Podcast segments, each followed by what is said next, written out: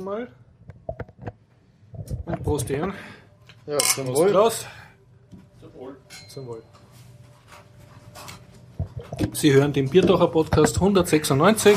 Es ist der 9. März 2015. Wir befinden uns beim Garib in der Zypresse, Westbahnstraße äh, 35a, mit freundlicher Unterstützung von Vuconic.com und allen Leuten, die uns flattern. Und wir sind ein bisschen im Stress, weil bald kommt der Harald und möchte ein Crowdfunding-Video drehen und vorher möchte ich den Podcast schnell hinunterwürgen. Sauerkraut? Sauerkraut? Nein, äh, Crowdfunding äh, Ja, im Sinne von Geld auftreiben. Themenliste, was, was liegt dir am Herzen, Klaus? So, ja, ich habe heute eigentlich zwei Themen. Eigentlich hatte ich nur eines. Ich habe Solaris endlich ausgelesen. sehr gut. Ein kurzes Review. Wobei, kann man eigentlich fast dann machen, weil entweder man verrat alles oder, ja, ja, wobei alles verraten geht auch nicht, weil man ist anschließend so schlau wie davor. Du kannst ja sprechen, ob du das empfehlenswert findest. Äh, ja, Oder warum man sich Wie auch immer, das machen wir Mhm. dann im schöner Lebenteil. Und Aktuell? ich, ich habe mir eigentlich vorgenommen, über ein Thema nie wieder zu sprechen. Habe ich zwar in dieser äh, Runde eh noch nicht gemacht, aber ich wollte nie wieder drüber reden. Trotzdem tue ich es heute. Die E-Mail, es gibt Neuigkeiten. Ah, das ist deutsche Staatsbürger-Mail, ist das, oder? Äh, Die vom großen Bruder empfohlen. Okay, okay. es ist, wirst das es genau ist noch nicht einmal das. Es ist einfach nur ein furchtbar kaputtes Ding. Oh, Okay. Aber ja, dazu nachher mehr. Gut, äh, ich kann erfreulicherweise berichten, dass ich am Woman in Tech Vienna, na, Entschuldigung, Woman Tech Makers Vienna Kongress war. Also ein Technikkongress mit lauter Frauen und dort habe ich einen Scratch-Workshop gehalten für Kinder. Und sonst im schöner Lebenteil kann ich berichten, dass ich Torchlight 2 unter Linux spiele. Und im schöner Nerd-Teil gibt es ein Interview mit einem Kamerafreak, dem Wolfgang, der alte Kameras sammelt. Dieses Video, äh, dieses Interview hören Sie im Anschluss an diese Sendung. Und ich sollte es auch zusammenbringen, das auf YouTube zu stellen, weil das wurde gefilmt. Was, jetzt gibt es auch einen schönen Nerd-Teil? Schön, ja, ab und zu. So. Schöner, Ah, schöner, schöneres Nerdtum. Das ist gut zu wissen. Okay. Na, fangen wir an mit dem politisch Aktuellen. Was tut die E-Mail? So, ja, also das Thema der E-Mail dürfte ja den meisten Lehr äh, Hörern hier doch relativ geläufig sein. Hat man sicher schon mal gehört. Das ist diese tolle Idee, dass der Staat mal äh, sagt, es ist alles super sicher. Das war es zwar nicht, darum hat man einfach ein neues Gesetz erschaffen, das dieses Nicht-Sichere als sicher erklärt. Also die Bundesrepublik Deutschland Äh, hat ein Mail, ein Mailverfahren oder was ist das, eine Applikation? Im, äh, im ein Prinzip ist es ein? In Anführungszeichen gesichertes Mail-Verfahren, das Mhm. nichts anderes macht, als an, an jeden Server zu entschlüsseln, auf Viren zu prüfen, in Anführungszeichen, wieder zu verschlüsseln. Das heißt, der Mailbetreiber hat sämtliche Transpo äh, Verschlüsselungskeys. Warte, ich muss einen Facepalm einfügen. Okay. Ja, äh, sehr großen bis May, aber ja, gut. Hat natürlich der CCC und sämtliche anderen Organisationen von Anfang an für total kaputt erklärt. Das Projekt läuft jetzt, glaube ich, so um die acht bis zehn Jahre. Also eigentlich nichts Neues, das Thema ist Das heißt, da altbewährt. immer noch äh, staatlich bezahlte Ja, ja, genau. Beauftragte daran herumwirkeln. Jetzt ist es aber nicht so angelaufen, wie man es gedacht hat, aber eine politische Totgeburt ist ja keine Totgeburt, solange man es nicht bis zum Tod reanimieren kann. So, und in diesem Zuge sind sie jetzt auf die total überraschende Idee gekommen, man könnte das äh, GPG äh, oder PGP, äh, um genau zu sein, äh, könnt, könnte man implementieren.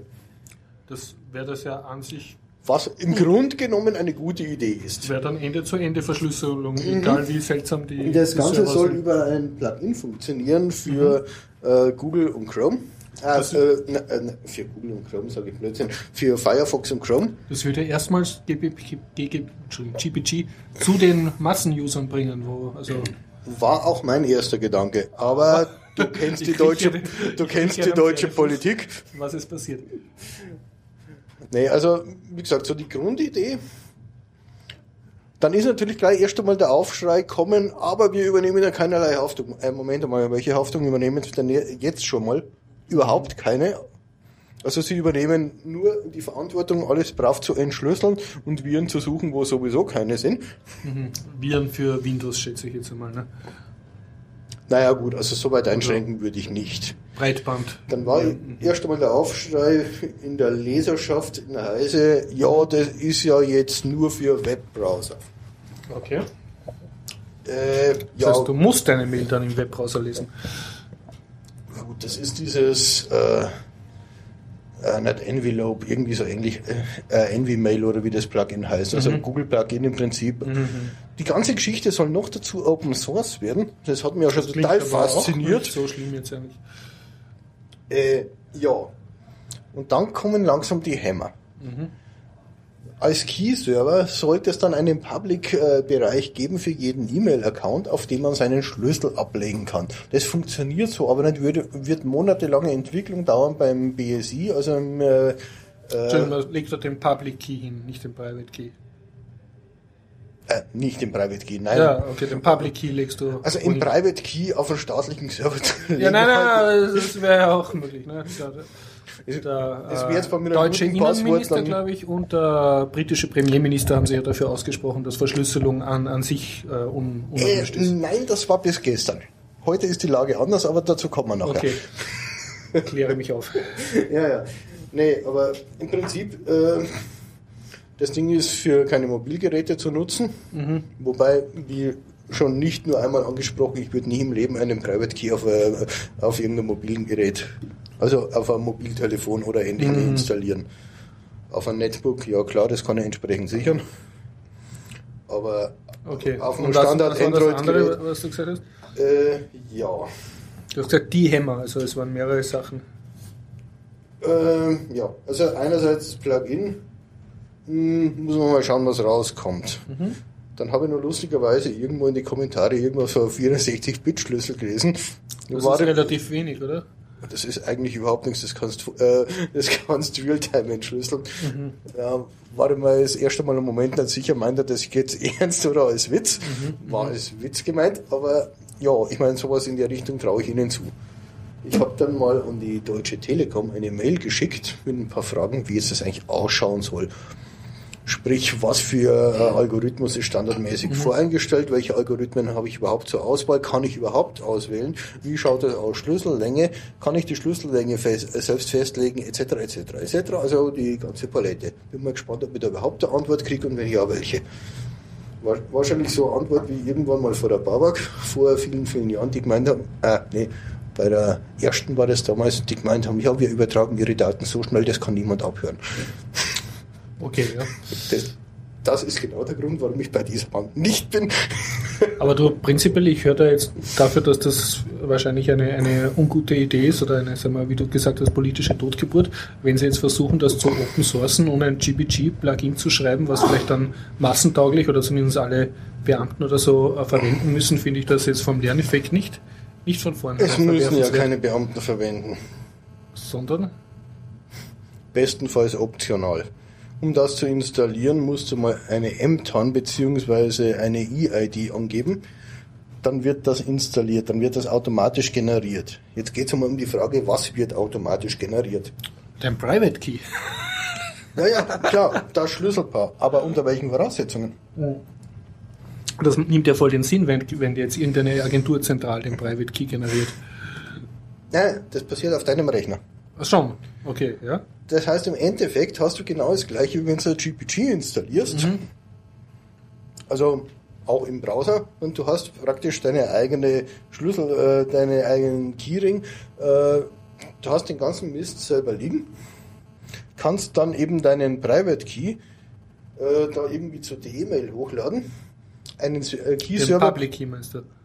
Ah, Entschuldigung, natürlich, natürlich im Private Key, ja, das wäre eher problematisch. Äh, ja, aber eben auf keinen zentralen Key-Server.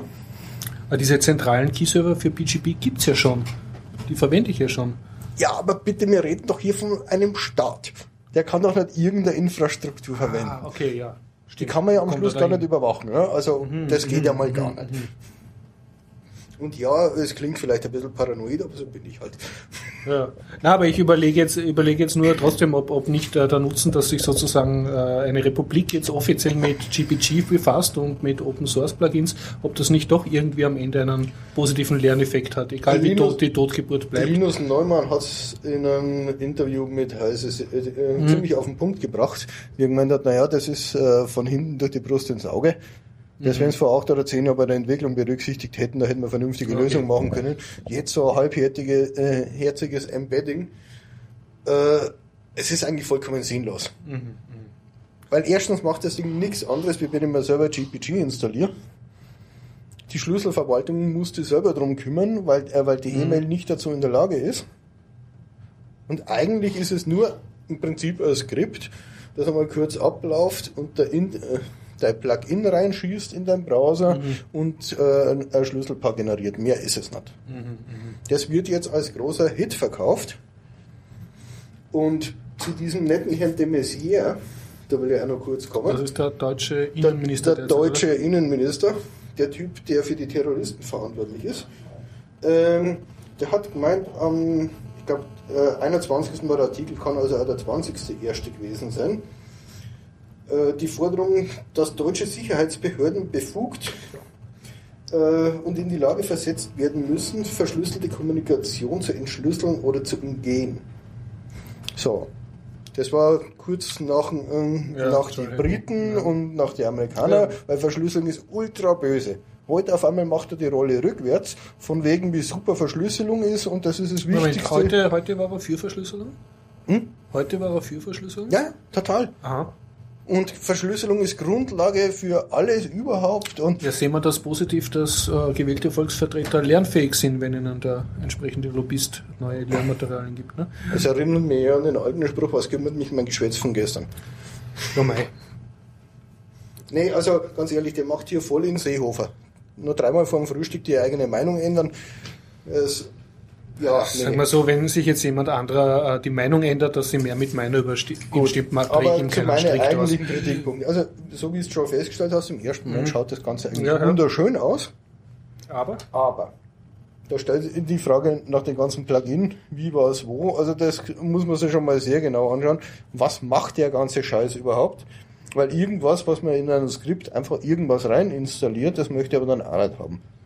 Also sprich, ich habe überhaupt Kontrolle drüber die Frage nach die Key-Server sowieso. Und was passiert, wenn ich so ein Zertifikat revoken will? Revoken, also ob du das darfst. Äh, Entschuldigung, ich bin der Inhaber des Schlüssels, ich darf alles mit dem. Ich darf. Ja, aber was, was ist dann deine Frage? Wenn ich diesen Key erstelle und kein mhm. Revoke-Zertifikat, mhm. wo kriege ich das dann her? Ja, aber das könnten Sie ja implementieren. Also ist es ja, könnten Sie.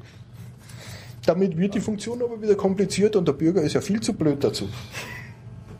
Also Klaus, ich meine, deine Skepsis in Ehren, aber, aber was du jetzt aufzählst, sind, sind, sind Probleme der technischen Implementierung und, und dass du sie verdächtigst, dass äh, wahrscheinlich zu Recht, dass das nicht sauber implementiert wird. Oder nicht äh, sauber durchdacht ja. wird. Aber das ja, so in etwa könnte man sagen. Ich glaube, das wird. Also wenn Sie, wenn Sie da durch, durch diese ganze Totgeburt, wie du sagst, trotzdem ein paar tausend Leute dazu bringen, um sich mit GPG zu befassen und dann wahrscheinlich drauf zu kommen, so wie du jetzt schon drauf kommst, dass es sinnvoller ist, sich selber gleich GPG zu installieren anstatt dieser Demo, dann Nein, hat das so Ganze, glaube ich, trotzdem einen positiven Effekt. So weit kommen die Leute aber nicht. Weil sie glauben ja, sie machen das sicher.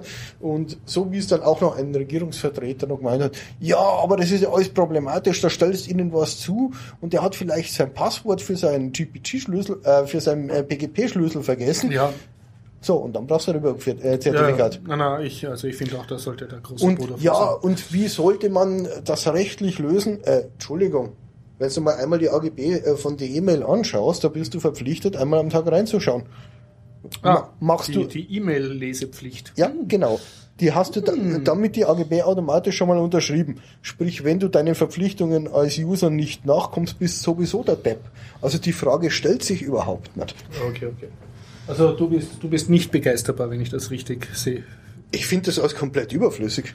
Tja, dann würde ich sagen, schauen wir interessiert zu, was diese politische Totgebühr weitermacht.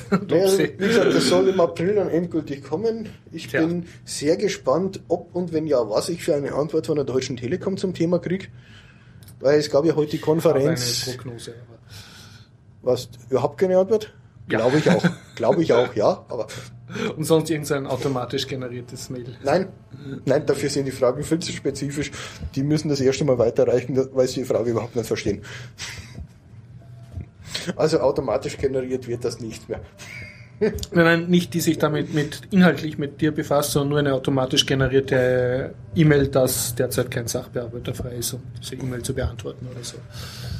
Äh, ich weiß nicht, ob ich schon mal erzählt habe. Ich habe, glaube dreiviertel Jahr etwa das deutsche Innenministerium behämmert mit fast täglich einer E-Mail mit der Bitte um Information, wie man mit ihnen sicher äh, kommunizieren kann, mhm. nachdem der Friedrich einmal wieder so einen Verbalausrutscher von sich gegeben hat, der damals Innenminister war. Mhm. Das hat ein Dreivierteljahr dauert. Du weißt, ich habe eine enorme Schwäche für, für Leute, die, äh, die äh, mit Werf querulieren und, und, so anderen am Nerv gehen. Ich, ich finde das, ähm, wie soll ich sagen? Nee, also zwei Wochen nachdem ich es aufgeben habe, habe ich dann auf einmal eine Antwort gekriegt. Irgendwer davor hat mal gemutmaßt, im Nachhinein betrachtet dürfte vielleicht stimmen. Hat gemeint, die müssen wahrscheinlich erst die Infrastruktur schaffen, weil, weil du gehst ja jetzt so am Arsch. Und wahrscheinlich war es genau das.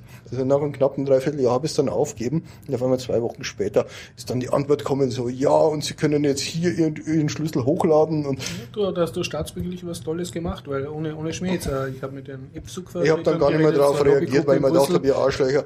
Es, es ist wichtig, dass man, dass man Behörden sozusagen unter Druck setzt und wirklich ständig Eingaben macht, weil die verpflichtet sind, jede gleich zu behandeln. Also ich, ich war kurz davor, ein Skript zu schreiben, dass er das nicht jeden Tag äh, von der Hand hm, machen muss. Querulantenskript. Hm, hm, hm. Irgendwas, was, was automatisch dann jeden Tag die E-Mail rausfeuert. Hm, die, auf diesen Punkt sollten wir irgendwann zurückkommen. Ja. Zum Glück haben wir jetzt eine so große Reichweite. Na okay, gut. Okay. Dann beschließe ich das an der Stelle mal. Also wie gesagt, es gibt an der Stelle was Neues. Wen es interessiert, da werden die nächsten ein, zwei Tage sicher noch einige Meldungen dazu rauskommen. Also sprich bis zur Veröffentlichung vom, äh, Veröffentlichung vom Podcast. Da werden, werden noch einige Meldungen kommen. Äh, Heise, Golem, das ist momentan in alle Medien drin. Und trauriges äh, Thema, äh, heise.de lesen äh, zum Thema Vorratsdatenspeicherung. Äh, äh, totgesagte Leben länger ist gerade wieder im Auferstehen. Ich habe es gelesen, ja. Also bitte die aber aktuellen Meldungen lesen. Ich werde jetzt nicht viel kommentieren, weil äh, zu dem Zeitpunkt nee, nicht viel dasteht. Es ist ja gar nicht wirklich was wert, äh, diesen Schwachsinn überhaupt nur zu kommentieren. Okay. Es, es ist juristisch einwandfrei und auch in Deutschland werden die Politiker irgendwann lernen müssen, dass sich auch Politiker an Gesetze halten müssen. Bei Politikern dauert es halt länger. Ist vielleicht der mangelnde IQ, aber gut, lassen wir das. Um, hm. Gut, ich sage, ich gehe mal an der Stelle weiter. Und Grundsätzliche Erwägung, es gibt auch nette Politiker, ja. Also, Ach so? Ja. Mir noch keiner äh, begegnet. Lies einmal in Raimund sein Blog. Michael Raimund, Europaabgeordneter. Aber okay. Ähm, anderes äh, Thema. Ähm, ja, ich kann von Woman Techmakers erzählen. Äh, und zwar habe ich das Woche, äh, den Samstag dort verbracht. Und Woman Techmakers sind so mehrere Frauen, die in der IT arbeiten in Wien. Und die haben jetzt eben geschafft, eine Konferenz zu organisieren. Und dabei haben sie Vorträge gehalten und sozusagen Frauen, die in der Technik sind, in der IT präsentiert und halt reflektiert, warum es so wenig Frauen in der IT gibt, was man für die tun, Frauen, die schon da sind, machen könnte und was man für die Nachwuchsförderung machen könnte. Also, soweit ich das verstanden habe, war das Anliegen halt, mehr Frauen in die IT zu bringen und sozusagen Lobbyarbeit zu, zu machen. Ich habe nicht sehr viel davon mitgekriegt, weil ich die meiste Zeit in einem eigenen Raum war, wo ich äh, Kinder betreut habe, also einen Scratch-Programmierworkshop gemacht habe. Ich hoffe, es wird dazu noch einige Fotos geben und ich schaffe vielleicht einen Blog-Eintrag zu machen. Insgesamt war es recht nett und ich habe am Schluss dann so einen, einen Sackel gekriegt mit einem T-Shirt und einem Backelmannerschnitten, also, also einen größeren Backelmannerschnitten. War, äh, war sehr nett und war gute Stimmung und die Organisatoren und äh, Anwesenden, die ich gesehen habe, waren alle, waren alle sehr strahlend und sehr glücklich. Also ich glaube, die haben sich da sehr gefreut. Und ähm, was mir selber aufgefallen ist, also man wenn man mit Frauen in der IT redet, dann geht es immer so um Inklusion und äh, ja, als Frau fühlt man sich nicht wohl, wenn man da in einen Nerd, einen Raum voller Nerds reingeht und, und dann wird man da so subtil ausgegrenzt und, und das ist so nicht inklusiv genug und so. Und das habe ich mir nie so richtig vorstellen können. Und äh, was ich jetzt ein bisschen gemerkt habe, wenn man als einziger Mann sozusagen ist und es ist wirklich 80% Frauenanteil, fühlt man sich schon anders. Das ist irgendwie so, mm, mm, wo ist da ein anderer Mann? Also bei der Luga haben wir ja eigentlich in der Kategorie nur eine. Michi weiß nicht, ich meine. Aber ich habe eigentlich nie den Eindruck gehabt, dass sie sich unwohl fühlt. es, äh, es legt sich dann, glaube ich, wenn es die Leute besser kennst. Aber am Anfang halt, wenn du in einen Raum reingehst und du bist sozusagen der einzige deines Geschlechts oder deiner Hautfarbe oder so, ist halt ein, ein bisschen komisches Gefühl. Aber man muss es wahrscheinlich erlebt haben, um, um mitreden zu können. Und sonst einfach, wenn das Thema interessiert, einfach bei Woman Techmakers Vienna äh, schauen. So viel ich kapiert habe, ist das eine internationale Bewegung. Also wir versuchen in mehreren Städten äh, solche Konferenzen zu organisieren und sich da halt äh, Vernetzungsarbeit zu leisten. Aber war ganz, ganz eine nette Sache. Es stand auch auf der Webseite Männer und Frauen willkommen und also ich war nicht der einzige Mann dort. Es waren durchaus mehrere und was haben sie gemacht? Sie haben Vorträge gemacht, eine Vortragsreihe und daneben gab es einen Work, äh, Workshop-Reihe, und äh, ich habe halt die Kinderbetreuung gehabt, den Scratch-Programmierworkshop. Äh, und die Vorträge, was ich gehört habe von Teilnehmerinnen, waren zur Hälfte so eher gesellschaftspolitisch und zur Hälfte einfach, dass Leute aus der Branche technische Sachen erzählt haben. Das Ganze stattfand, äh, fand statt, und das würde ich freuen zu hören, im Gebäude von Microsoft. Das heißt, ich hatte? Microsoft. Das heißt, ich hatte das Vergnügen, in einem Microsoft-Schulungszentrum, äh, also Schulungsraum oder Konferenzraum äh, zu schulen und dort meine ganzen Prospekte, wo das Talmann drauf war und die von der Game City, wo stand frei, also kommerzielle Spiele sind unethisch. mit Stallman drauf. Ja, habe ich aufgelegt dort. Und es gab keinen Stallman in drei auf zwei Meter im Hintergrund. Keinen 3 Meter Stallman zum Aufblasen? Nein, habe ich nicht. Nein, nicht zum Aufblasen, sondern die Wand damit tapeziert. Nein, so habe zwei Meter. Habe ich so. nicht gemacht. Einfach Es war um dort ein klares Statement zu setzen. Nein, nein, äh, das war dort extra ein Schild in dem Konferenzraum. Bitte nichts an die Wände tackern, weil ihr macht damit die Wanddekoration kaputt. Das war so eine künstlerisch gestaltete Tapete. Dann hättest du es geklebt. Äh, nein, also was ich aber sagen muss, äh, Ehre wem Ehre gebührt, es war ein Microsoft Papi, also der hat seine Tochter da in dem Workshop gehabt und hat dann irgendwie sich lieber bei mir in den Workshop gesetzt als zu den Frauen in den Vortragsraum, weiß auch nicht, hat dann die ganze Zeit an seinem Handy gespielt und hat sozusagen den Workshop passiv mitgemacht. Und der hat dann aber sehr schöne Fotos gemacht, unter anderem durch ein Aquarium hindurch, also ganz toll. Und der hat mir, mir dann halt auch gesagt, ja, ja, also ähm, er hat auch nichts dagegen, äh, dass da der Linux-Pinguin sozusagen im Microsoft-Zentrum ist und sie sind ja jetzt, äh, also er hat nicht gesagt, sie sind jetzt für Open Source, aber sein Zitat, äh, die Zeit der ideologischen Kämpfe ist ja jetzt vorbei und sie sehen das ganz pragmatisch und mit Microsoft Azure haben sie eine Plattform, wo sie Open Source hosten. Also was ich mitgekriegt habe, der Konzernsprech hat sich sozusagen gewandelt und Also, sie ja, sind jetzt ganz, Microsoft ganz, macht äh, gewisse Elemente in Open Source, das Ja, ist richtig. das gehört auch, Dass auch dieser anerkannt. ideologische Krieg vorbei ist, die Botschaft höre ich wohl, allein mir fehlt der Glaube. Ja, du, äh, Nee, Welt ändert sich, alte Feindbilder müssen überdacht werden. Und Nein, ich muss sagen.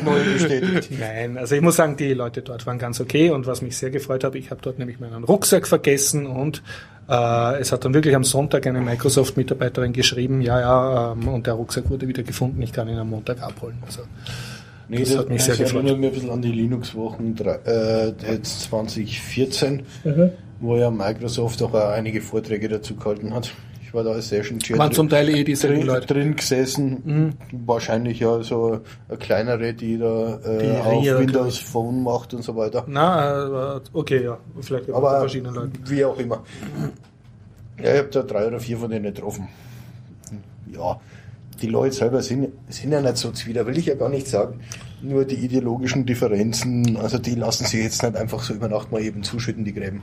Ja, das, das behaupte ich auch nicht, aber wie, wie gesagt, der, ich habe früher auch halt andere Erfahrungen mit Microsoft-Leuten gemacht, wo die mir dann halt so konzernsprecherisch gesagt haben, dass mit Open Source, das ist halt nicht so gut und so. Und jetzt war das überhaupt kein Thema. Also jetzt war das sozusagen, ja, ja, und das machen wir auch. Und Ja, damit, ja, gut, sozusagen, damit können wir auch Geld machen. Also wir haben da nichts dagegen. Und das ist ja nett zu hören. Ja, grundsätzlich. Grundsätzlich schon. Ne? ich meine, ich will ja Microsoft nicht verbieten, dazu zu lernen, ganz im Gegenteil. Eben. Äh, eine kleine, äh, äh, wie soll ich sagen, eine Information, die ich dabei erfahren habe. Also Microsoft hat in Meidling eben so ein, ein Bürogebäude ähm, am Europaplatz und mir hat zumindest die... Nein, der- am Europlatz. Ah, Entschuldigung, am Europlatz, ja, am Europlatz. Und äh, mir hat die Portierin gesagt, also sie vermieten prinzipiell oder stellen das Gebäude auch prinzipiell zur Verfügung für ähm, Veranstaltungen, die mit IT-Nachwuchs zu tun hat, zu tun haben, weil sie halt auch daran interessiert sind, sozusagen Nachwuchsförderung zu betreiben und Talente anzuziehen, die dann bei ihnen arbeiten. Aber weil wir schon gerade bei Events sind, dann dreiste ich mich da mal was auch wieder zu programmieren, ohne eigenen Interesse. Weil ich habe jetzt gesehen, am Wochenende 27. bis 29.3. oder was das ist, ist im MetaLab äh, wieder der Hackathon, der 11. Sagst du nochmal Datum? Ich glaube 27. bis Okay, 29. bitte in den also Shownotes nachlesen oder Wochenende überhaupt unter metalab.at. Einfach mal im Kalender schauen. Hackathon, was, was passiert bei einem Hackathon? Äh, ja, es wird gehackt und kein Holz. Okay. Kann man als, äh, Nee, sagen, Anfänger oder Nicht-Programmierer ist das Ist empfehlenswert? alles noch nicht klar. Also, ja, äh, als Nicht-Programmierer wird man schon das eine oder andere vielleicht auch beitragen können. Geht natürlich primär schon um Programmierung und da ist am 17. wird da mal, äh, was ich jetzt gesehen habe, ist einmal die Vorbesprechung. Da werde ich möglicherweise vorbeischauen. Vielleicht kann ich dann Also mehr vielleicht erzählst du sagen. im nächsten Podcast dann genaueres. Wie gesagt, ich, ich weiß selber noch nicht hundertprozentig, ob ich hingehe. Ich glaube, ich habe dir das vor zwei Wochen oder so mal geschickt. Tut mir leid, ich bin derzeit sehr schlecht. Äh, ja, ja, du, ich weiß, was du meinst. Aber nur weil ich es heute gerade wieder gesehen habe, fällt mir gerade so ein. Also ist vielleicht für Leute, die ganz gern mal wieder ein bisschen Programmierübung brauchen. Vielleicht, so auch so ein schönes, da könnte weil das ist eben also Freitag, ich glaube 18.30 Ein Uhr geht's los Programmiermuskeltraining. bis Sonntagabend und gib ihm. Also so richtig krachen lassen. Okay. Und da muss man mal schauen, vielleicht findet sich ja ein Projekt, wo der eine oder andere mitarbeiten will. Aber wie gesagt, das ist alles, es ist noch keine Vorbesprechung, es ist noch gar nichts. Also Themen, ja. Wenn wir schon bei Terminen sind, der Garib hat mich gebeten anzukündigen, am 28. März. Entschuldigung, Garib, 28. März? Ja. Okay, am 28. März in der Zypresse, Westbahnstraße 35a, 1070 Wien, Österreich, Europa, Erde, äh, findet statt ein äh, Filmfestival, also ein Garib Filmfestival. Das heißt, er macht eine geschlossene Veranstaltung und es gibt höchstwahrscheinlich sehr gutes kurdisches Essen und von ihm ausgesuchte Filme zu sehen, wenn ich das richtig kapiert habe, mit kurdischen Hauptdarstellern oder Filme, die ihm gefallen. Und ja, Solaris spielen aber keine Kurden mit. also einige Steine oder so von, aus Kurdistan, keine Ahnung. Ähm, auf jeden Fall, ich habe es hiermit angekündigt und werde mich auch selber dort einfinden, hö- höchstwahrscheinlich. Also, Ja, ich glaube, damit habe ich gleich die Überleitung geschaffen, außer du hast noch was. nein, also ich würde jetzt zum schöner, schöner Leben-Teil Ja. übergehen. Ich eröffne den schönen Lebenteil dann mit einem kurzen Monolog, sag ich mal, über Solaris. Hab Okay, du jetzt hast Solaris ausgelesen. Wochen Durch, äh, durchgemüht, das endlich mal zu lesen. Von ähm, Stanislav Stanislav Lem. Lem. Ich glaube so 1960 oder was das ist. Also man, man sollte im, im Vorfeld dazu sagen, Stanislav Lem war einer der Science-Fiction-Autoren, der mir extrem genau recherchiert hat, was die technische Machbarkeit und so weiter angegangen ist. Äh, er stellt da zum Beispiel die Theorie, also im Buch gibt es dann fünf Neutrino-Theorien, wobei man sagen muss, also er hat dann wohl 1960 schon ver- äh, hat wohl 1960 schon verstanden, dass das ein sehr komplexes Thema ist, weil ja. Neutrino, da hängt man ja heute noch so einigermaßen dran. Äh, ja, im Prinzip geht es bei Solaris darum, dass die Menschheit einen äh, ex, äh, äh, extrasolaren Planeten gefunden haben, auf dem scheinbar nur ein Lebewesen zu sein scheint und das ist ein riesiger äh, Ozean. Das Coole ist jetzt, er hat das in den 60er Jahren geschrieben, wo es ja noch keine Bestätigung gegeben hat für extrasolare Planeten. Die gibt es ja erst seit dem Hubble Space Teleskop, ne? 90er Jahre. Äh, das ist so nicht korrekt. Es wurden davor auch schon welche entdeckt, aber das waren dann irgendwelche Gasriesen und so weiter. Nur, also wenn ich mich jetzt da Okay. richtig erinnere. Aber man hat mit dem Hubble dann natürlich auf einmal Mhm. wesentlich kleinere Sachen äh, gebracht. Spitzer war dann noch, äh, Und jetzt die neuen, also Okay, aber zu, zu. Solaris, also es, in seinem Buch äh, hat die Menschheit jetzt andere Planeten entdeckt und kann auch hinfliegen. Äh, ja, und dieser Planet verhält sich eben, oder vielmehr dieses vermeintliche Lebewesen verhält sich eben ganz und gar Welches vermeintliche Lebewesen? Äh, dieser Ozean. Also ein Planet mit einem Ozean. Ich habe das Buch auch Ja. gelesen, aber Ja, für die ja. Hörer ein bisschen. Und da gibt es einen, einen Art riesigen Ozean. Ne? Sie, Genau. Die Forscher sind auf so einer Art künstlichen Insel oder natürlichen Ähm, Insel. nee, die sind einer Station. äh, auf einer Station, die, äh, glaube ich, schwebt so um die 400 Meter ah, die schwebt. Okay. über, über dem Ozean. Wie man das hinbringt, okay, das lassen wir mal außen vor. Wahrscheinlich haben es oben ein paar Ze Zeppeline dran gehängt. Ne? Ja, ja, also wie gesagt, die technische Umsetzung von 400 Meter drüber, äh, okay, ja, lassen wir Und mal. dieser Ozean macht ja so interessante Sachen. Ne? Wenn er eigene Diplomarbeiten geschrieben, dann was äh, Ja, ja, so also- über Wellenformen und alles mögliche. Es ist insgesamt sehr sonderbar. Also, und ja, wie, wie soll man das jetzt sagen, ohne zu viel zu spoilern? Das ist, Okay, Also dieser Ozean. äh, kann man, kann man so viel spoilern, dass äh, die Leute, die dort sind, dann diverse Probleme bekommen Ja. und sich gehörig am Nerv gehen gegenseitig. ja. Wie in vielen Stanislav Lem äh, Büchern das durchgehende Thema ist, dass die Höhle sind andere Leute. Ne? Ja, die Sterntagebücher sind herrlich. Aber okay, ich schweife ab. Äh, ja, auf jeden Fall, die Geschichte geht eigentlich damit los, dass, äh, dass ein Psychologe, der Schüler eines der dortigen, also auf der Station äh, äh, dortigen äh, Wissenschaftler äh, war, dass der darauf fliegen soll, weil von denen einfach lauter merkwürdige Berichte kommen. Und da fliegt er hin. Ist erst einmal keiner da, alle Roboter sind abgeschalten. Also er weiß im Moment überhaupt nicht, was los ist. Marschiert da mal rein. Trifft dann den ersten nach einiger Suche, der hockt dann völlig verstört rum. Äh, quatscht damit irgendwas voll, wo er sich überhaupt keinen Reim drauf machen kann. Das Einzige, was er dann aus denen rauskriegt, ist, dass äh, sein ehemaliger Lehrer oder Mentor oder wie auch immer, dass er der am Tag davor erschossen hat. Oder, äh, nee, er hat sich umgebracht. Wie, äh, wird, glaube ich, nicht näher be beschrieben. Ja, und irgendwie, also das hat alles ja ziemlich, ziemlich äh, was von der Massenpsychose, nur dass äh, statt Massen nur zwei dort hocken. Dann merkt er eigene Sachen, also Sachen, die er eigentlich sie überhaupt nicht erklären kann, wo er glaubt, jetzt ist er wahnsinnig. Und diesen Test, den er dann macht, um herauszufinden, ist er jetzt wahnsinnig oder passiert das wirklich, das ist voll genial. Also da hat sich Leben wirklich was überlegt, weil da, da hat er, äh, da lässt er sich vom nächsten äh, Satellitenrelais, lässt er sich Daten schicken, die er unmöglich äh, selbst berechnen kann.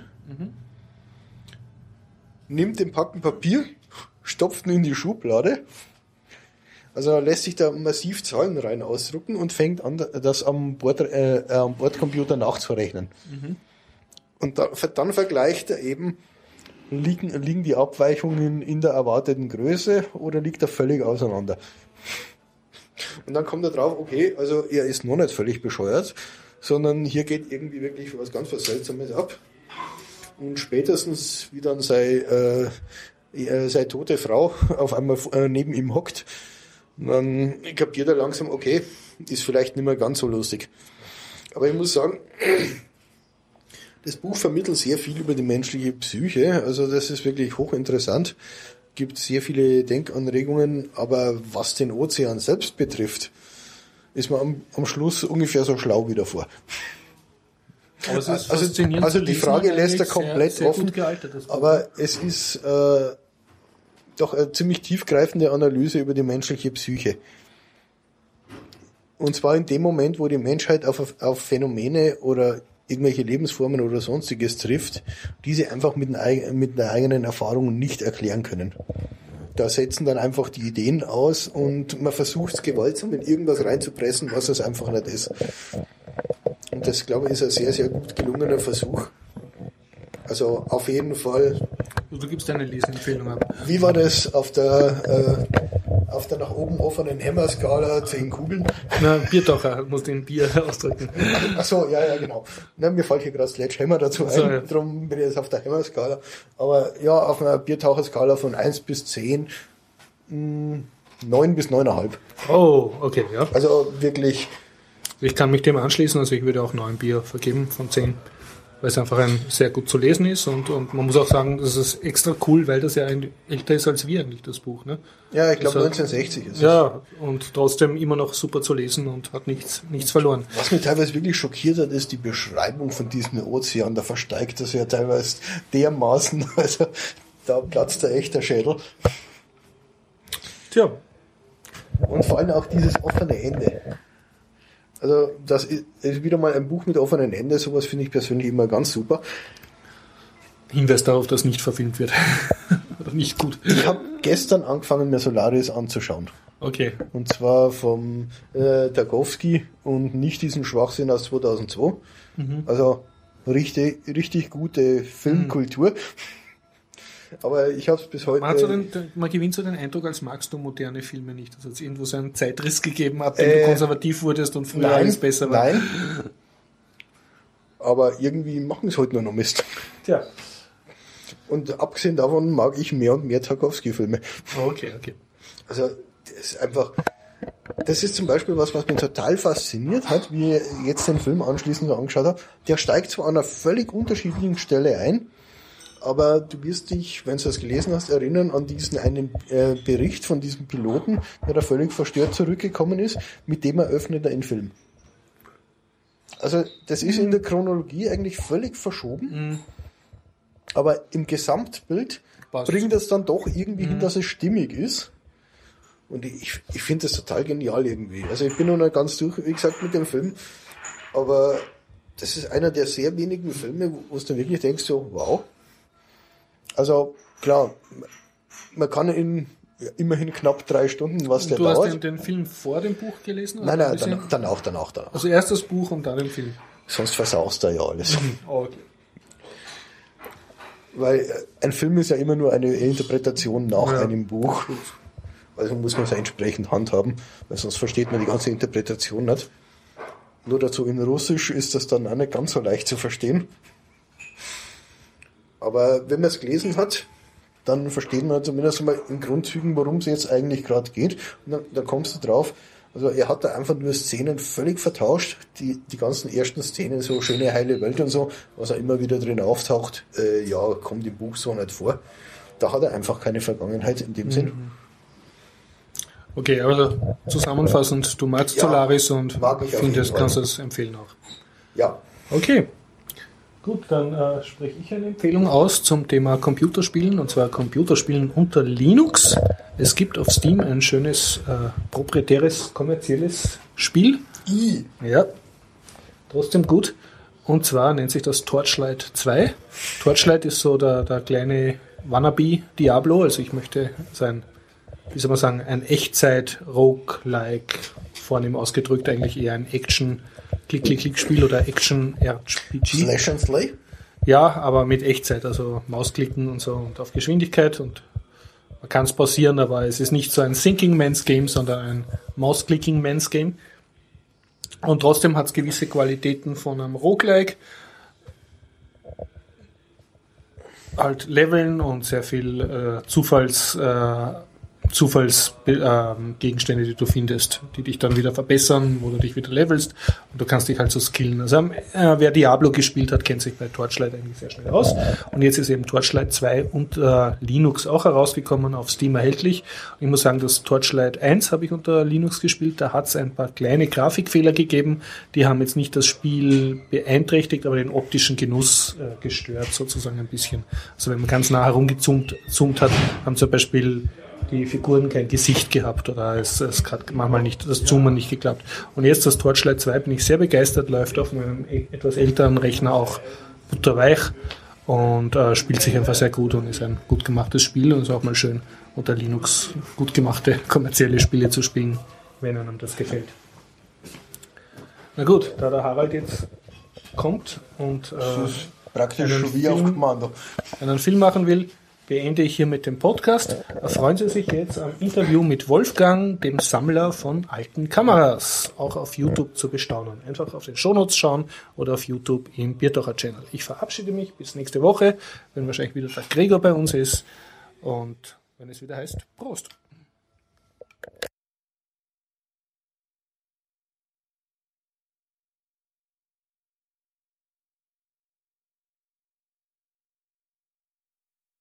Auf die Kamera schauen und bitte.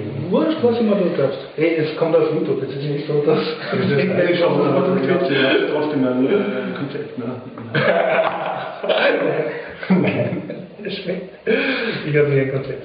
Also ich habe, ein, ich habe mal versucht, eine Zeitschrift zu machen, aber mal ein Exemplar geschafft. Ja. Und also, okay, ja.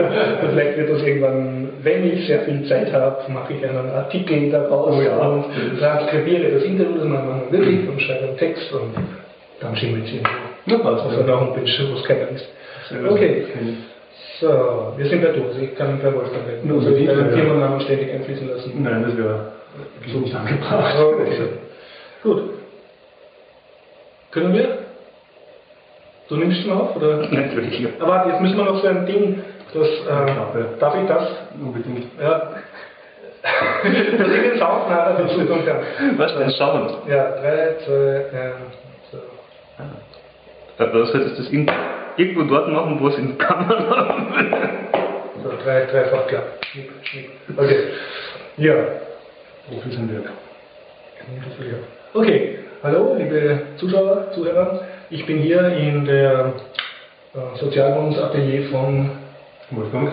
Wolfgang und vor uns ausgebreitet ist ein richtiger Schatz des Nerdums, nämlich diverse Kameras, Sozialkameras. Sozialkameras. Und alle diese Kameras sind höchstwahrscheinlich älter als du, kann das sein? Knapp, ja. Knapp. Also es ist inzwischen äh, 70 und, und äh, 40 Jahre. Und das habe ich noch nicht ganz. Also du bist noch nicht mal 40. Ich bin noch nicht einmal 40. Schon Okay. Nein, nein, also, das, das passt. Es ist schön, dass du jung bist. Okay, danke. Ja, also es gibt eine Kamera, die möglicherweise jünger ist als du. Ja, im Kasten. aber Okay, okay, okay. okay. Wie, wie kommt man dazu, alte Kameras zu sammeln? Äh, ich sage mal, die Faszination an der Technik. Mhm. Und eben, dass diese Dinge älter sind als ich und mich wahrscheinlich auch überleben werden. Äh, entweder wenn ich mein ganz normales Leben führe oder wenn ich morgen vom Bus zusammengefahren werde. Äh, die Kameras werden noch funktionieren, wenn es mich nicht mehr gibt. Wenn ich jetzt einen Hammer habe, ich könnte dir helfen, also dass du älter bist als deine Kameras. Ja, wenn du blöd bist, könntest du mir auch einen aufmachen. Nein, Schmied. Ähm, ja, das ist eigentlich die Faszination daran und, und, und äh, auch, auch, ich will das gar nicht auf digital, äh, digital analog leiten. Die sind aber, was wir hier sehen, sind Analogkameras. sind, sind komplett analog. Also Eine eigentlich schon ausgestorbene Spezies, ne? Nein, sie lebt noch immer. Nein, nein, aber wird die noch nachproduziert? Werden noch Analogkameras Ja, produziert? aber Ach ganz so, ja. wenig. So wie analog. Leica, Leica macht noch analog und, Mhm. und sonst ist mir jetzt gerade in der Aachen keiner bekannt. Okay.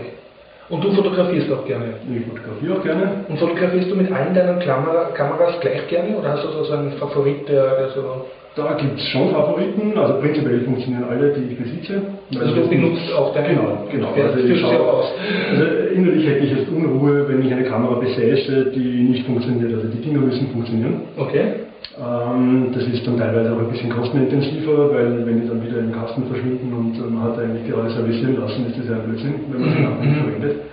Das heißt, es ist auch ein gewisser Zwang da, jede dieser Kameras irgendwo wieder mal zu verwenden, auch wenn man es vielleicht nicht gerade will oder wenn einem die nicht so taugt, aber wenn man die nicht verwendet, dann verharzen drinnen die Öle, sind dann nicht mehr so schmierig und, und das heißt, die müssen einfach bewegt werden, damit sie auf Dauer funktionieren können.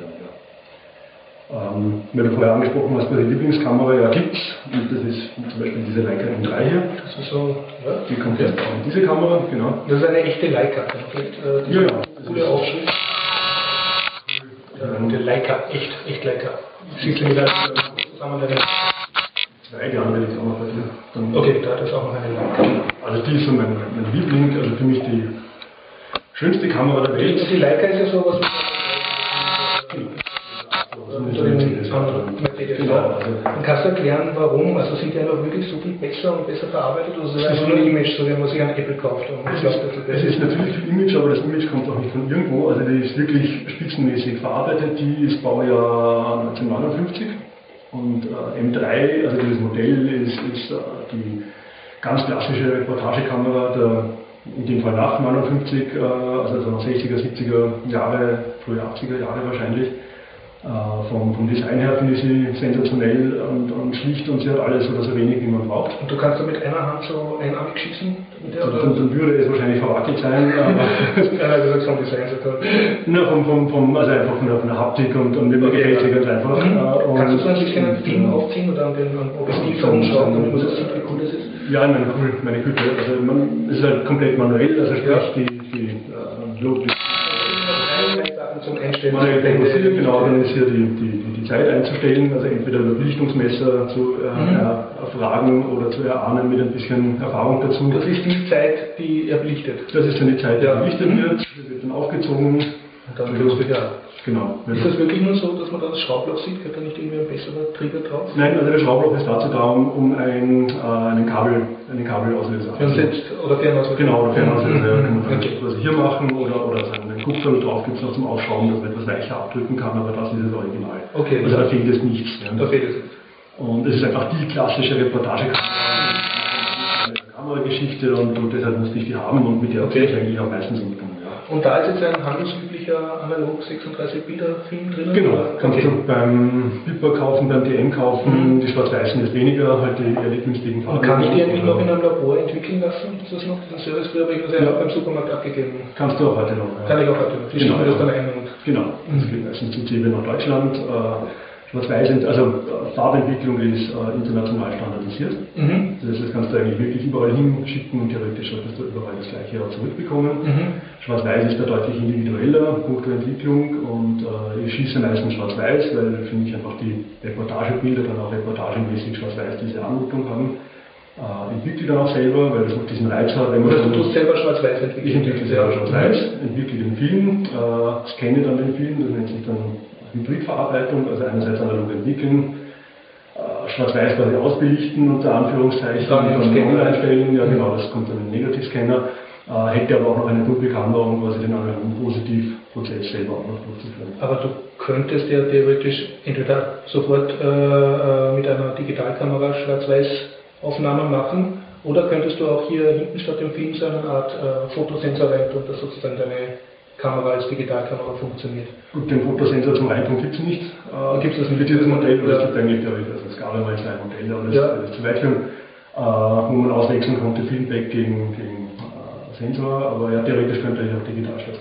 Aber das ist nicht der Punkt, also du willst analog fotografieren. Äh, Schon allein um die Kamera weiter. Ein netter Freund, um jetzt dann zum Nerdigen zurückzukommen, ein netter Freund hat mich einmal charakterisiert, alles was edel und unpraktisch ist, das, das taugt der Wolfgang. Also sagen wir so, meine Kamera hat viel drinnen, äh, meine Vespa hat keine Batterie, sondern einen Kickstarter und meine Füllfeder hat ein Grundsystem und keine Patrone. Also um das vielleicht so kurz zu umreißen, ist es nicht unglaublich neu.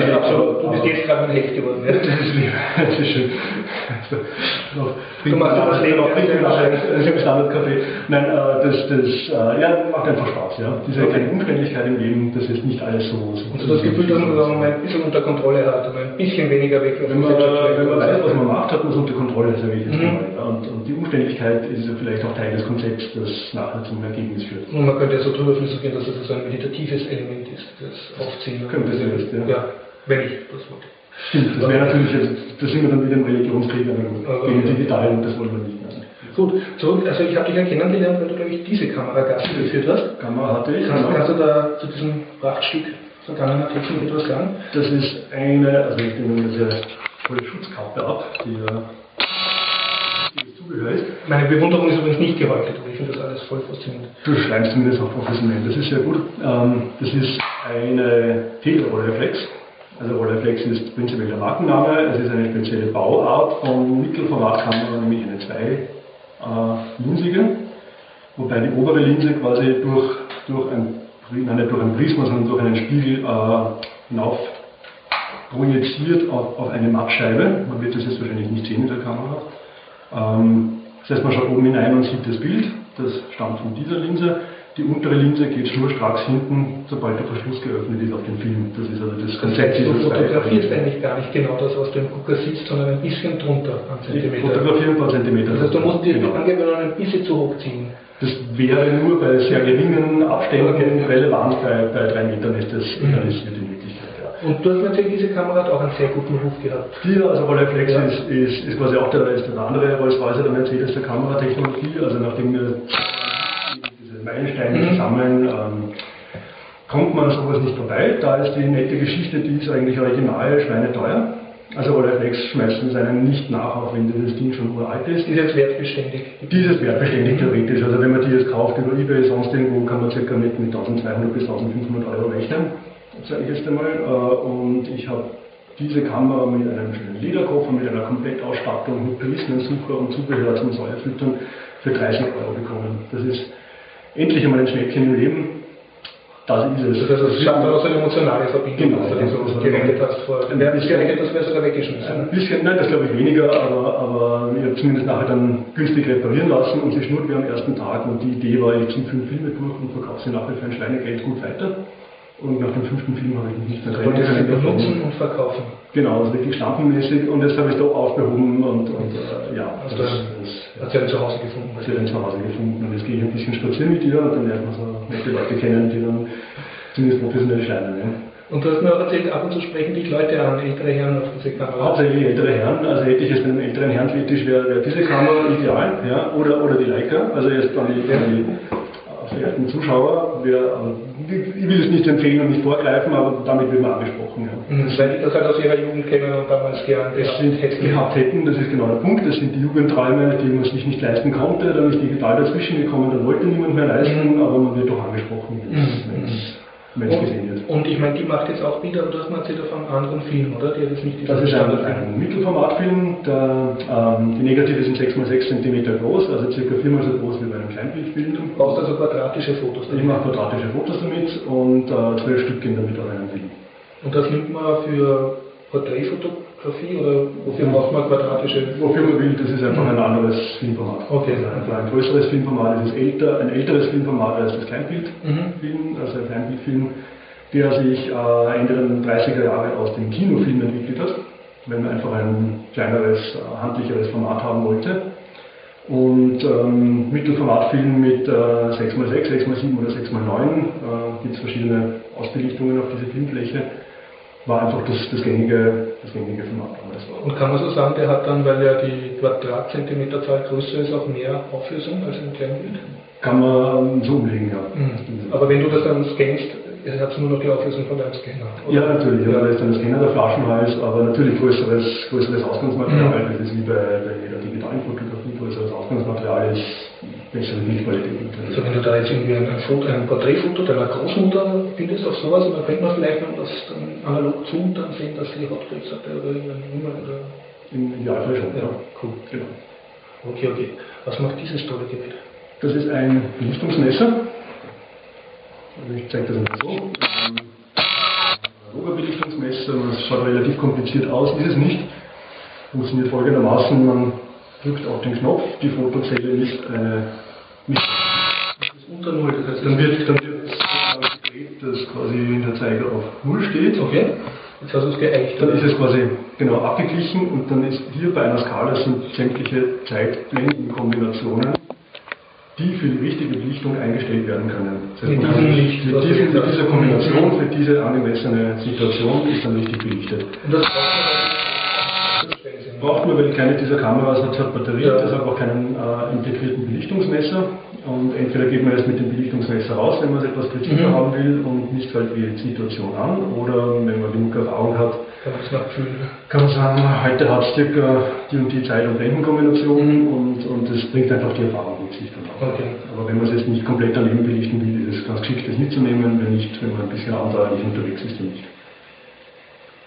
Gibt es eigentlich, äh, sehr blöde Frage, gibt es eigentlich moderne Kameras, also die haben das alles abnehmen, die dann so einen Spezialknopf haben, wo man das dann wieder selber einstellen darf, um eben ein Foto falsch zu belichten oder, oder ah, Effekt? Jede, jede Kamera hat irgendwo eine manuelle Einstellung und da mhm. kannst du, das ist dann runtergebrochen auf das, was du hier siehst, nämlich mhm. Empfindlichkeit einstellen, Zeit einstellen, Blende einstellen. Das sind diese drei Parameter der Fotografie. Also das kann ich einfach mit jeder Hand. Das kannst mit jeder Kamera auch, ja. ja. ja. Also das sind diese drei Parameter mhm. rund um die Belichtung. Da hat sich seit 150 Jahren nichts daran geändert und die moderne Physik oder die alte Physik macht auch Digitalkameras nicht halt. Im Prinzip machen Digitalkameras oder moderne Kameras, wie auch immer, äh, nichts anderes als das, was diese hier können, nur dass halt ein Chip hinten drin ist. Und ein bisschen mehr Automatik, die das abnimmt. Aber du könntest, wenn du wolltest, das auch alles selber einstellen mit moderner Kamera. Genau, ja. Also es, es bricht jetzt gerade, ich bin so ein bisschen enttäuscht, ich habe gedacht, nur mit diesen alten Analogkameras kann man wirklich das selber einstellen, aber du sagst mir, das ist ja Nein, du kannst so. auch mit den, mit den modernen Analysen machen, wenn du willst. Das ist überhaupt kein Thema. Das ist eigentlich überhaupt kein Vorteil. sowas. Was du was? ja, äh, ich habe gedacht, das ist jetzt irgendwie Das ist gut gegangen. Nein, es tut mir furchtbar leid. Das ist, ich würde es auch gerne so sehen, aber ja. Ja, also das So bin ich halt gezwungen, mir mehr Gedanken zu machen Ja, darüber. kann man schon sagen, dass die Leute, die Analogkameras haben, die können das noch, die können zumindest mit Belichtungsmesser umgehen und bei diesen ganzen digital herumschleppern ist das die Wahrscheinlichkeit sehr hoch, dass sie überhaupt keine Ahnung haben. Ich habe in, in, in den einschlägigen Foren habe ich gelesen, wer es analog kann, muss es digital nicht mehr probieren. Das, Okay. das äh, summiert das eigentlich, was du jetzt gerade gesagt Ja. hast. Und natürlich sehen die Analogfotografen, und das wäre jetzt gelogen, wenn ich mich da nicht mehr Mhm. aufpinseln würde, natürlich sehen die sich als Bewahrer des Echten und Wahren. Das heißt, wenn man mit sowas umgehen kann, kann man mit Fug und Recht sich besser fühlen als diese Finzi-Drucki. Zumindest würde ich gerne, ja. Mhm. Aber es gibt sicherlich tausend andere Leute, die das anders sehen. Und ich verstehe sie auch. Also, Okay. ja, bisschen selbstgeschleimt. Ne? Gut, gehen wir noch zu der und, und der. Mich, mich faszinieren so Kameras, die so nicht wie eine Kamera ausschauen. die einfach eine Box sind. Also Ja. Vielleicht bei der beginnend. Das ist eine, eine etwas kaputte Lovitel von, also von Lomo, äh, im Endeffekt Lomo, also Lomo Shop und die Ja. etwas hipperen Sachen. Lomo war doch vor, vor ein paar Jahren erst Mode. Äh, ja, Lomo ist eigentlich eine, eine alte russische ähm, Canon-Kameramanufaktur und viele österreichische Studenten Mhm. haben das quasi als Businesskonzept aufgezogen und Lovitel ist, ist, ist eine dieser Marken, die unter diesem Lomo-Dach äh, Okay. äh, verkauft wird. Das ist eine, eine ganz originale. Also man sieht auch das, ähm, denn das also hier, ich weiß nicht, ob man das dann sieht, Lomo noch in, in schön kyrillisch. Ah, okay, unlesbar. ja. Die funktioniert nicht, weil hier das Schärfeneinstellrad fehlt, das liegt noch drüben im Kasten. Hat mir ein, ein netter Fotofreund geschenkt, man beachte auch die wunderschönen Kamerariemen, also der das ist alles, das schaut aus wie Schuhbänder, kostet zehnmal mehr als ein Schuhband, weil es eben so ausschaut. Das ist reines Design-Schnickschnack, das ist natürlich kein Schuhband und auch diesen Kamerariemen bitte nicht als Schuhband verwenden, weil das ja, nein, Schmäh, natürlich ist das ein Schuhband, das ist der letzte Rotz in Wirklichkeit, aber es, es macht genau das gleiche wie diese Kamera hier. Hat auch dasselbe Filmformat? Ähm, Ich glaube, die hat jetzt, glaube ich, 6 mal 4,5 oder ich weiß es gar nicht, die hat mit der noch kein einziges Foto gemacht. Ich Das weiß ist eine der wenigen Foto äh, die du besitzt, mit der du Die besitzt die nicht repariert, die ist noch nicht mehr, Ja, genau, ja. sie macht im Prinzip Ja, auch, und kannst du für die Kamera diese zufällige, kannst du so tun, als fotografierst du den Martin? Wir- damit man sieht dieses, das hast du muss vor der ich Front da geschaut. Also, also da, rein, da reinschauen, wenn ich jetzt äh, richtig wenn hier den, den Verschluss spannen, dann wird hineingeschaut, dann wird fokussiert mit dem äh, das wie gesagt im Kasten liegt, weil ich es noch nicht repariert habe, und dann drücke ich hier rüber, oder auch nicht. Verdammt, wie geht das? Die, da, jetzt das gut gemacht. Okay, Ja, das war jetzt gut. Aber du, du schaust sozusagen nicht durch, sondern schaust ich schaue, ich schaue so hinunter, genau, ja. Mhm. Das ist also ganz dann entweder mit Drahtauslöser oder, oder halt eben mit dem Finger machen. Das heißt, wenn du dann sagst, Cheese oder bitte lächeln, musst ich du das unterschauen, unterscheiden ja.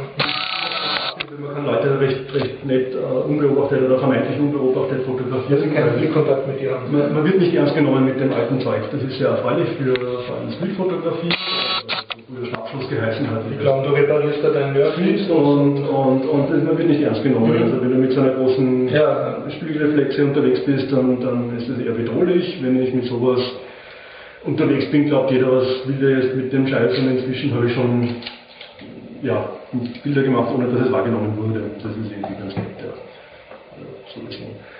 Das ist jetzt ein, ein anderes Konzept, also die sind also beide zum, zum Reinschauen, deshalb vorgezogen, das ist eine Boxkamera, die ist wahrscheinlich aus den 20er Jahre, 30er Jahre.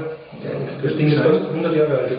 Das Ding wird mir bald 100 Jahre alt sein und wird mich trotzdem auch überleben und, und macht nichts anderes auch mit Mittelformatfilm als, äh, ja, man kann irgendwie ganz grob zwischen Blende 11 und 22 hier unten verstellen. War so damals die Touristen-Klicki-Klicki-Version. Genau, ja. Und, und oben hat man die Entfernung von 1 bis 3 Meter und von, von, von 3 bis unendlich. Also das ist jetzt, äh, mehr, mehr braucht man nicht. Ja. Und Ähm, dieser Haken ist der Auslöser? oder? Und dieser Haken ist dann der Auslöser. Okay. Mit der Und fotografierst das war's dann. Und mit der, mit der kann man fotografieren, ja, genau. Und da wird dann hier weitergedreht und in, in, in einem Sichtfenster, das man hinten erst, erst öffnen muss, Hast du das, wie wird das also quasi durch, durch rote Folie steht man dann Ich, hab, ich kann in eine dunkle Kamera reinschauen, sozusagen. Naja, fast. Das ist, also durch, durch rote Folie stehe ich dann auf der Rückseite des Filmpapiers des Rollfilms, äh, von welchem von welchem Bild zu welchem Bild äh, man quasi weiterspult. Dann macht man wieder zu und dann, dann geht es wieder weiter. Ja. Und dann entweder schaut man oben durch den Gucker hier in Mhm. Querformat oder man dreht es einfach so und hat hier den Gucker für Hochformat. Und die macht also wirklich auch, auch gute Bilder, die macht 6 x 9 cm. Ich würde dann wirklich in dieser Größe hier, äh, kommt dann in dieser Größe. Äh, Das ist, das ist schon gut. Also die macht scharfe Bilder, die, die, sie sind ein bisschen weich, sie sind nicht unglaublich hart Mhm. kontrastig, das kann man nachher nach dem Scannen oder in der Dunkelkammer wieder etwas härter kontrastig machen. Das kann schon was, ja, das hat dann schon Charme. Jetzt doch kurz. Äh, Ich muss ausschalten, mir sind da die Batterien ist ausgegangen. Fünf Minuten. Ja, wie gesagt, man gibt nicht mehr, kommt kommt mir ja ein bisschen blöd vor mit uns hier. Nein, das Ja, ist ja. Was hast du gemacht denn? Ich genieße es bisher. Es ist ein sehr schönes Interview. Gefällt mir. So. Okay. Machst du unbedingt das Synchro? Ja, Klopfen, machen wir zeigen? wieder so ein Klopfzeichen. Nochmal. So. Zwei, drei. Okay. Gut, äh, nach einem Batteriewechsel äh, versuchen wir hier weiterzumachen. Was mich interessiert, warum äh, hat die Kameraentwicklung äh, diese Form angenommen, also diese breiten rechteckigen Kästchen mit Objektiv drauf und äh, was war der Grund des Scheiterns für diese Schachteln, in die man von oben hineinguckt oder von der Seite? Äh, das ist irgendein technischen Grund? Oder Das, einfach das Design? Mhm. Einfach der Film ist kleiner geworden, also die Patronen, die wir eh kennen von früher Ja. haben, die sind natürlich deutlich kleiner. Und als dadurch das fällt der, der Sinn weg, so ein riesiges Kästchen zu haben. Genau, also allein, dass das Negativformat bei einer Kleinbildkamera ist circa das einer Briefmarke, das heißt das Negativ selber ist so groß wie eine Briefmarke, ähm, macht natürlich Bauart deutlich kleiner, als wenn es irgendwo 6x6 oder 6x9 cm untergebracht werden müssen und dadurch wird das ganze Zeug einfach kompakter.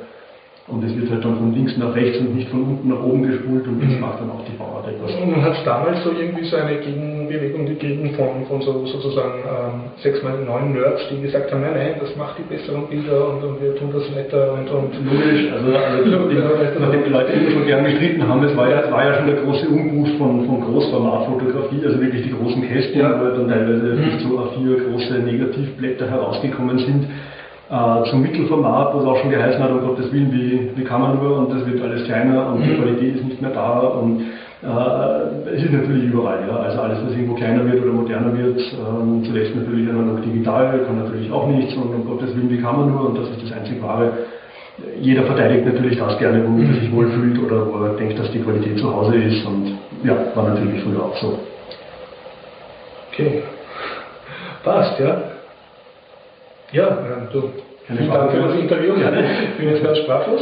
Was sehr nett, kannst du nur einen Tipp geben, also wenn man sich für Analogfotografie oder irgendwie für Fotonerdtum interessiert, äh, zum Beispiel in Wien, in welche Gruppen würdest du empfehlen oder in welche äh, Foren würdest du da reinschauen, einfach um Gleichgesinnte zu treffen und also, also eine Fotowanderung. Ich sage mal, wenn man, wenn man jetzt mit, mit wachen Augen durch Wien geht, findet man immer wieder Leute und deutlich mehr Leute in jüngerer Vergangenheit, die analog unterwegs sind. Mhm. Und wenn man die anquatscht, da hat das ja auch den positiven Nebeneffekt, dass man neue Leute kennenlernt und die sitzen dann plötzlich bei Kaffee da und, und, und interviewen einen.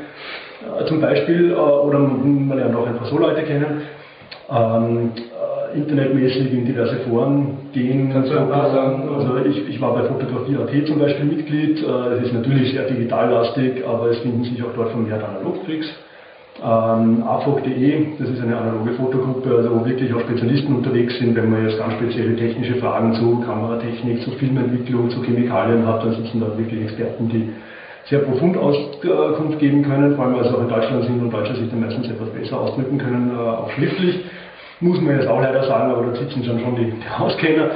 Äh, ja, oder einfach mal, wie gesagt, ja, damit auf der Straße spazieren gehen und, und Leute ansprechen und schon ist man mittendrin und ich bin immer wieder überrascht, wenn ich irgendwo Runden ziehe und man schaut durch beleuchtete Kellerfenster, dann sind dort komplette Dunkelkammern aufgebaut, wo Das heißt, die Analogfotografie lebt. die Analogfotografie lebt, man weiß nicht genau wo, aber man findet immer wieder kleine Nester davon und das ist das Schöne daran. Und du hast schöne Erlebnisse sozusagen. Ich habe deine, schöne Erlebnisse damit. Deine Kameras klasse Und- und, und- also auch genau. sozial sozusagen. Das Genau, so es, ja. Und sollte es einmal wirklich keinen Film mehr geben oder, oder ich keinen halben Kühlschrank mehr mit Filmen voll habe, dann, dann, dann bricht eine Welt zusammen, das muss ich auch Okay. sagen. Weil digital interessiert mich da jetzt gar nicht diesbezüglich. Mhm. Aber schauen wir mal, was die Zukunft bringt. Okay. Ja, dann weiterhin viel Spaß mit deinem Hobby. Kannst du sagen, die URL, wo du ein paar von deinen äh, Fotos gepostet hast. Also du hast mal so Flugaufnahmen von Wien gepostet. Kannst du die URL ansagen? Ja, ich habe dann einen, einen, einen kleinen Blog mit relativ komplizierter äh, Adresse, die ich gerade selber nicht weiß, weil sie, weil sie eine, eine Unterdomain in meinem, in meinem Maß äh, ausgelöst Du sind die Shownotes. Ich suche es schon jetzt, oder wenn du das auf YouTube sehen, bitte in der Beschreibung. Ich habe hab diese peinliche Frage bis jetzt umschifft, weil ich sie immer in, in den Signaturen, in den diversen Foren drin Okay. hatte und die Leute mussten nur noch den Link klicken. Also da hast du mich als am Linken erwischt. Ja. Okay. Ja gut, vielen Dank Wolfgang Danke dir, und, und bis zum nächsten Mal.